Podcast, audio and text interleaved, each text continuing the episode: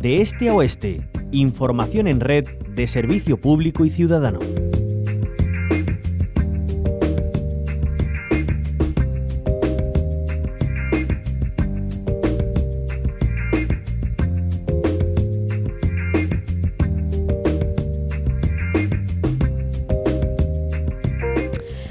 Nuestro país ha dado un paso importante. La mayoría del Congreso aprobaba el pasado jueves la Ley de Libertad Sexual, conocida como la del solo sí es sí. Salía adelante con 201 votos a favor, 140 en contra y tres abstenciones. El texto de la norma pasará ahora al Senado para su tramitación definitiva. Su articulado se sustenta en base a dos conceptos clave, el consentimiento expreso y la eliminación de la distinción entre abuso y agresión sexual. En la defensa de la norma, la ministra de Igualdad, Irene Montero, remarcaba que esta ley es un paso decisivo para cambiar la cultura sexual de nuestro país, para contribuir a una cultura lejos del terror sexual, de la culpa, de la vergüenza, del miedo que tantas veces ha usado para controlar los cuerpos de las mujeres. Añadía que queremos dejar atrás la cultura de la violación y construir una verdadera cultura del consentimiento. Como casi siempre, cuando se trata de una política feminista, que no deja de ser un avance en los derechos humanos, salta el machismo al escenario. Algunos titulares han apuntado con frivolidad y superficialidad que la ley hace a los hombres presuntos culpables, eliminando la presunción de inocencia. Y nada más lejos de la realidad, esa que duele, que nos deja muchas mujeres dañadas para el resto de su vida por hombres que han decidido hacerse dueños de sus cuerpos. No lo decimos a la ligera, son cifras contrastadas y las que no conocemos por el miedo y la vergüenza que todavía sentimos para denunciar agresiones o abusos sexuales. Vamos a hablar de esta norma con Alicia de Navascués, integrante del colectivo feminista Mujeres 24 Horas. Alicia Navascuez. Muy buenos días, bienvenida. Hola, buenos días. Bueno, un paso importante con esta ley, ¿no?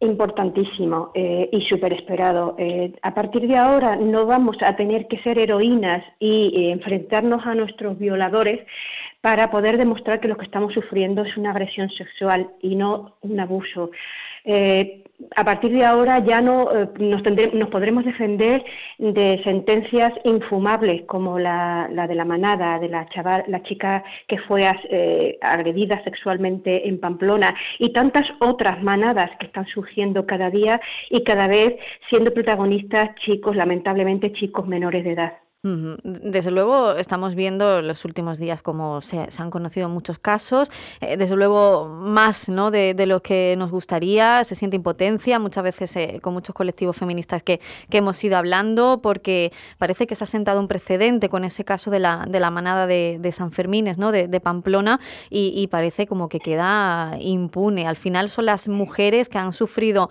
esas agresiones las que tienen que demostrar que son, que son víctimas ¿no? y, y eso mina muchísimo. ¿No? el proceso.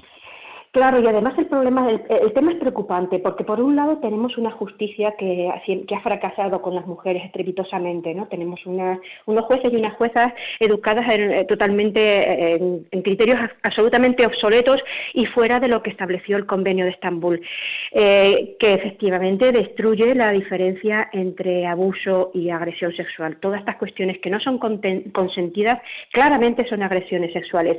Pero lo lamentable es que los discursos negacionistas de Vox y del PP, y del PP, no nos olvidemos también de una buena parte del PP, eh, lamentablemente incluso con mujeres lideresas que también eh, ridiculizan esta ley que se acaba de, aprobar, el, borrador, el proyecto, eh, bueno, pues em, este negacionismo está acentuando, está, está calando bastante profundamente en esta gente joven, estos chavales que empiezan ya con los 12 años viendo pornografía en la que todo es dominación de las mujeres y que ven que además, bueno, pues hay total impunidad, que además lo pueden subir a redes y encima se hacen héroes. Está calando este discurso eh, negacionista, vuelvo a decir, del Vox y de PP con la tremenda amenaza que tenemos además las andaluzas e inminentes el 19 de junio, ¿no? Mm. Y, estas agresiones cada, vez van siendo mayores. Como tú has dicho, hay cifras concretas de estudios concretos científicos que están avalando que han crecido, en el año 2021 han crecido un 70% las denuncias por agresiones machistas por parte cometidas incluso por chicos menores de edad. Mm. Esto es tremendo, esto es tremendo. Mm. Además, Alicia Navascuez, cuando hablamos de una ley de este tipo, de libertad sexual, final, como hemos apuntado, hablamos de, derechos humanos, ¿no? No, es una cuestión de, poner a las mujeres por encima de, los hombres, ni mucho menos, que son los argumentos fáciles, ¿no? En los que se escudan precisamente los que tienen esos privilegios, ¿no?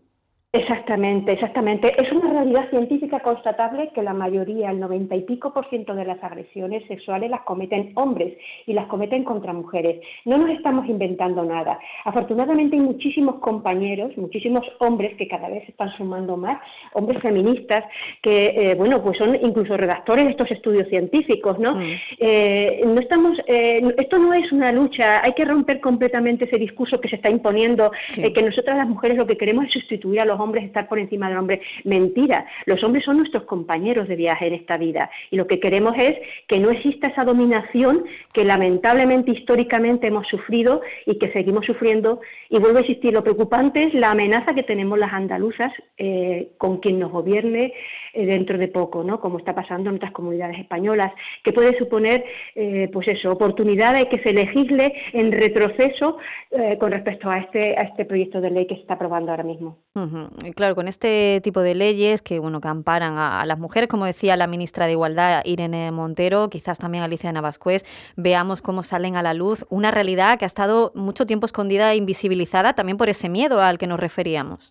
Claro, muchísimas mujeres nos ponemos a pensar en nuestro entorno y, bueno, cuestiones que ahora se penalizan también en, la, en esta nueva ley, ¿no? Como los acosos callejeros o mm. los acosos en redes sociales, que están la pornografía publicitada sin, sin permiso. Si nos ponemos a pensar en nuestro foro interno, yo creo que eh, el 90 y mucho o el 100% de las mujeres hemos sufrido situaciones de acoso en los transportes públicos, en los autobuses y demás. Y nunca nos hemos atrevido, bueno, por supuesto, cuando vamos a discotecas, el caso que está bien está proliferando lamentablemente de la utilización de sustancias químicas que anulan nuestra voluntad. Ya no nos podemos tomar ni siquiera un cubata en una discoteca con el temor de que nos puedan, eh, unos amigos con los que estamos saliendo, pues nos echen un producto y al cabo de un rato estemos fuera de nuestra voluntad y hagan con nosotras lo que queramos. Y en eso y luego vas a casa, te despiertas y tienes la sensación de que algo no has controlado. ¿Cuántas mujeres hay en esa, en esa circunstancia? Muchísimas. Y bueno, como siempre decimos, es importantísimo la educación y en eso también avanza esta ley, la importancia de la educación afectivo-sexual en los centros escolares, en todos los niveles educativos, porque tenemos que educar en el derecho a, la libertad, a la situación, el plano absoluto de igualdad entre mujeres y hombres. Pues al final de eso es lo que se trata, ¿no? De conseguir esa igualdad efectiva, no de superponer ni, ningún sexo a otro. Esos son mensajes malintencionados, desde luego, que, que, lastran esta lucha que tenemos todas y, todos, cada vez más hombres, ¿no? Feministas también que se suman, pero desde luego hay mucho trabajo por hacer y como dice Alicia de Navascués, no nos olvidamos de ese horizonte electoral que tenemos en Andalucía. Las mujeres tenemos que decir claro y alto que queremos luchar por nuestros derechos. Ahora con esta ley de libertad sexual se ha dado un paso muy importante, bienvenido por los colectivos feministas eh, de apoyo a todas las mujeres, como es el caso del colectivo feminista Mujeres 24 Horas. Hemos hablado con una de sus integrantes, Alicia Navascués. Un placer como siempre, Alicia. Un buen día. Muy buenos días.